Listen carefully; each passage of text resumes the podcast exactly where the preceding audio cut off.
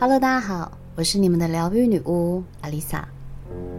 有听过我之前去欧洲冒险的朋友，应该都知道我有一个远嫁意大利的朋友。这个朋友跟我的缘分非常奇妙，我跟他是在十多年前的某间小公司认识的，当时我们都才二十多岁，因为年纪相仿，我们的感情很要好。但是那间公司我没有待多久就离职了。不知道我们持续了几年没有联络，忽然有一天在脸书上看到他，才发现他离开了那边的公司之后，去了澳洲打工，在那边认识了一个男友，也就是现在的意大利先生。后来结了婚，定居在意大利。我主动写了一封私讯问候他，并很开心他能找到幸福，也就因为这样联络上。刚开始联络也没有太大的意图，想要干嘛，就是单纯的问候。当时我也从来没有想到有天我可以到意大利找他，因为我们已经有好几年没有联络了，感情与关系都不再那么密切了。两个人的关系大概就只剩下在脸书关注彼此的生活、按赞与偶尔留言的功能而已。也因为脸书，才赫然发现我们的共同好友里居然有我在开酒吧时的合伙人。没想到他跟我的两位合伙人，居然是一起在澳洲打工时的工作伙伴。这个世界真的很小，所以这告诉我们，不要随便跟别人结下梁子，给自己留点好名声，少点争执与抱怨。这个世界绕了一圈，都还是有可能会再相见的。一直到我第一次只身前往欧洲，并计划去意大利时，他非常热情地邀请我去他家，完全把我照顾得无微不至，连我的衣服都抢着去帮我洗。虽然很多年不见，他看到我完全没有丝毫的陌生感。就像仿佛昨天还在那间公司兴奋地分享着自己的心事一样，因为他的热情让我在这个完全陌生的环境里一点都不尴尬。还记得要离开的那天，我要赶火车到罗马，他还亲自做了三明治，交代我在车上吃，别饿肚子了。他永远都像是一个充满热情与爱的孩子。平常不联络时，安静的一点声音都没有；一联络时，就像只雀跃的麻雀，吱吱喳喳的说个不停。何况我每次跟他联络都是要麻烦他，他却一点都不觉得烦。我只能说，他大概是我这辈子见过最有赤子之心的人。十多年前他就是这样，十多年后依然是这样。只要朋友向他提出任何要求，他总是巴不得把自己有的全部给对方。这一切操作让我真的很感动。回国后，我们依旧又回到只有互相按赞的功能，没有太多交集，不传讯息，不聊赖，当然也没有再打电话互相联系感情，一切又回到了不怎么联络的关系。可能大家会觉得这样的友情很奇怪，但其实，人到了一个年纪，我发现这样的相处模式才是最美的距离。年轻的时候，我们总喜欢成群结队，团体搞越大，越觉得走路有风；闺蜜越多，越觉得自己很受欢迎。人都喜欢活在聚光灯下，被在乎，被关注。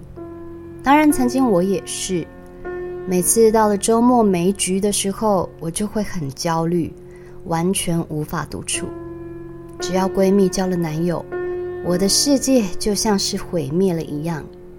因为我是独生女，所以闺蜜就像是我的氧气筒。好闺蜜当然每天都要讲电话啊，一有空就要约见面、喝咖啡、看电影、逛街、唱歌。这一定都是必备的 SOP 啊！但是，只要有相处，便会产生期待与伤害。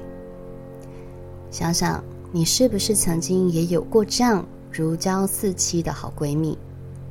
当年这样的闺蜜，此刻留在身边的还有几个？有多少说要一辈子到老，说要推着彼此去晒太阳的朋友，不知道从什么时候开始，就无声无息地淡出了我们的生命。或是看似坚不可摧的感情，一言不合就忽然老死不相往来了。感情真的很脆弱，不管是哪个面向的关系，都经不起碰撞。感情再怎么好，要能够在争执后不留下疙瘩与裂痕的，简直比要学会炼金术还要困难。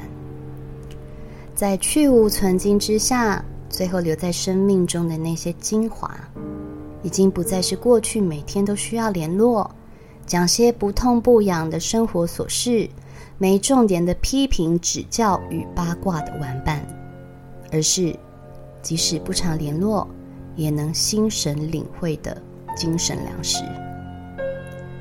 当我们有了自己的事业、家庭，会面对各式各样不同的艰难与挑战。每个人的起跑点不同，前进的方向与速度也不同。有人必须扛着家庭为五斗米折腰，有人衣食不缺享受人生。你真的很难向他人倾诉内心的苦，讲了对方也不见得懂。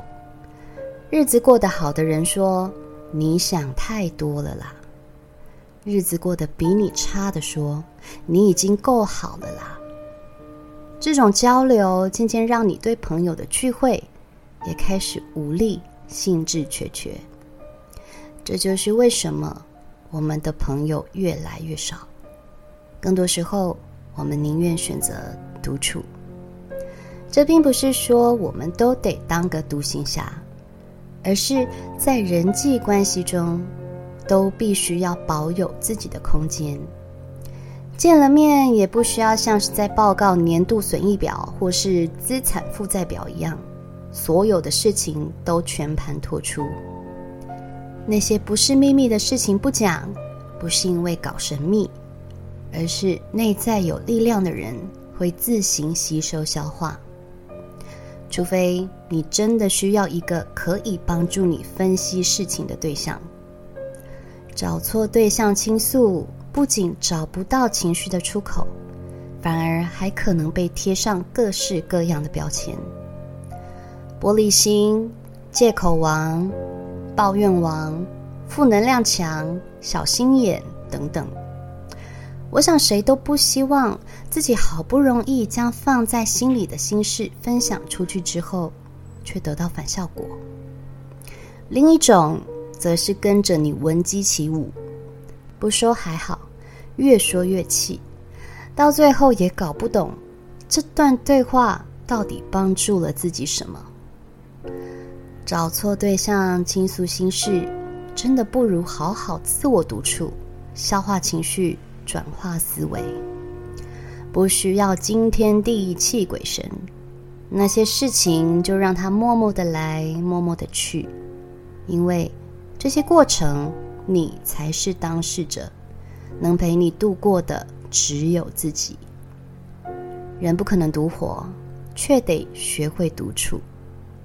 人需要独处，却不能没有交际。你说说，这人与人之间的界限拿捏，怎么就这么难呢？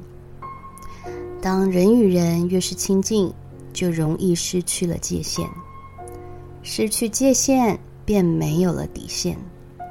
付出与慷慨变得理所当然，少了界限感，也会慢慢的暴露彼此的缺点，产生更多矛盾。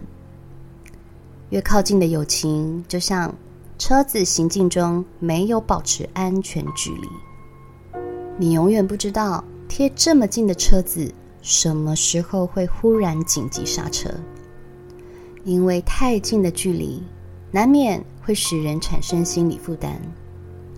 当这份负担没有被冷静下来，看待事情的观点越无法从客观的角度出发，这时候人只会看见对方不好的、负面的。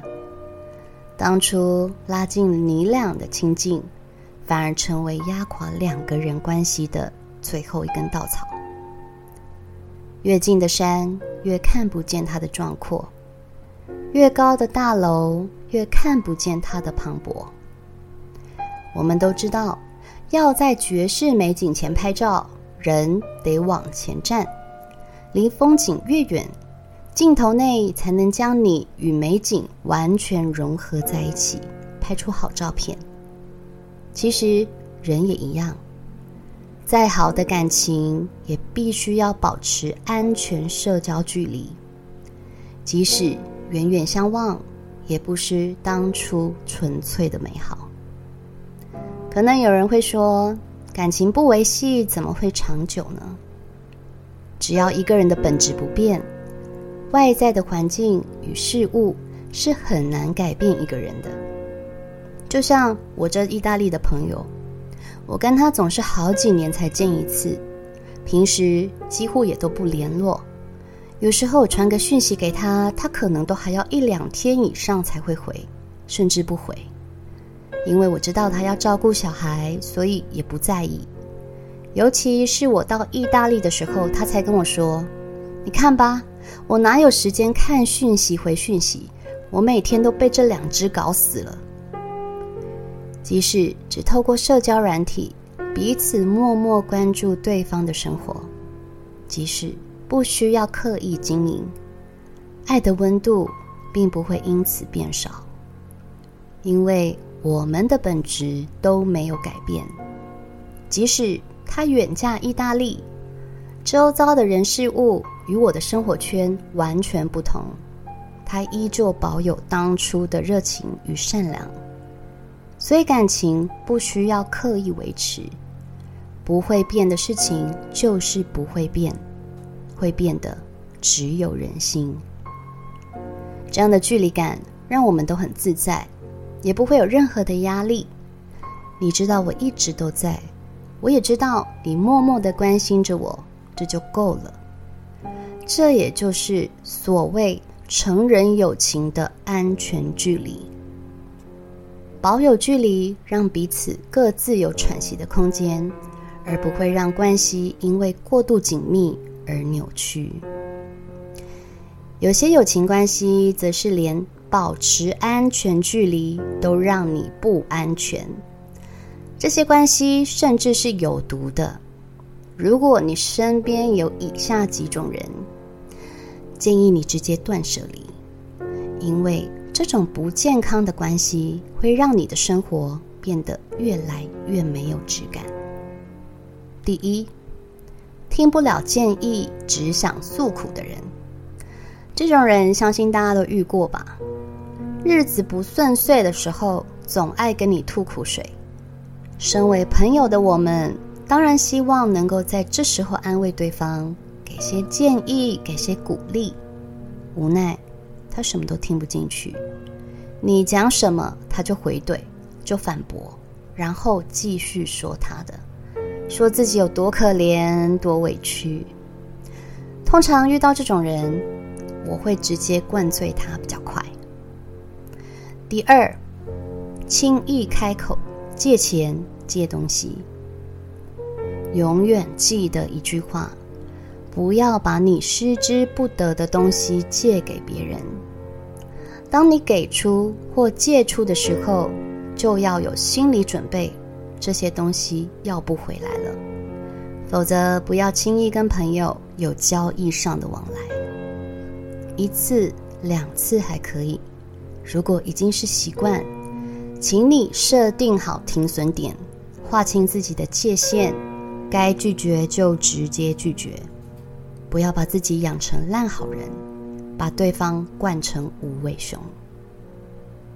第三，喜欢比较炫耀的人，这种人在心中已经把你当成竞争对手，而不是朋友。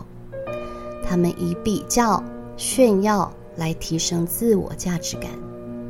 我们简单的分享，他也会把这当做想要达成的目标。而他的炫耀却总是得了便宜还卖乖，不想太明显表现出炫耀，却清楚的欲盖弥彰。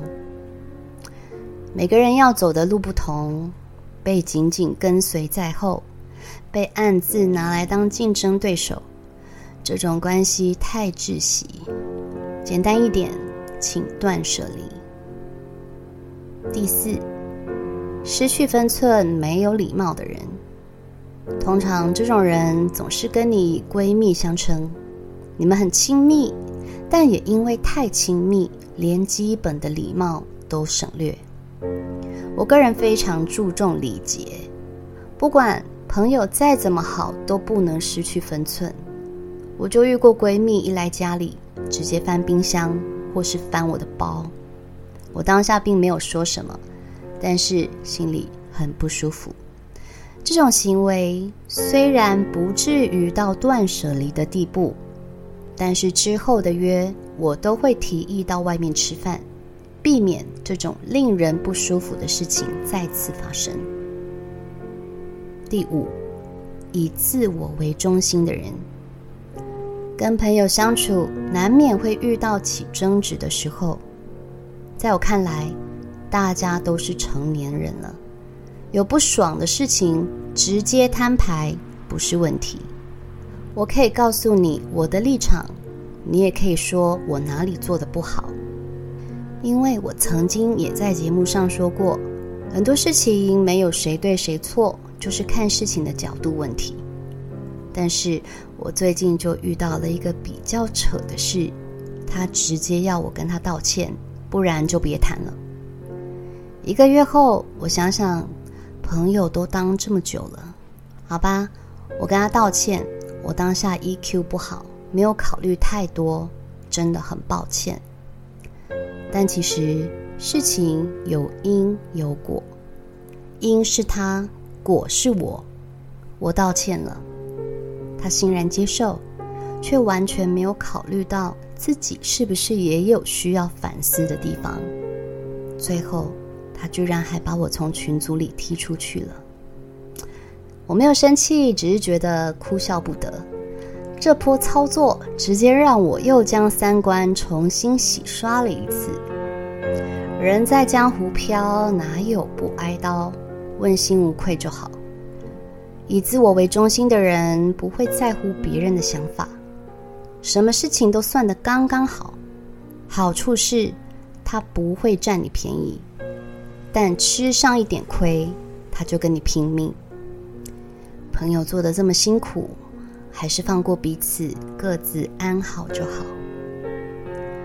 有段话说得很有道理：有些人似荷，荷花的荷，只能远观；有些人如茶，可以细品；有些人像风，不必在意；有些人是树，安心依靠。古人也说。君子之交淡如水，在年过四十之后，我终于明白这句话的道理。为了能保持更长远的关系，彼此保有空间与距离，才是真正聪明的做法。淡如水并不是乏味，因为只有水才能真正的解渴。我是阿丽萨，我是你们的疗愈女巫，我在九又四分之三月台等你。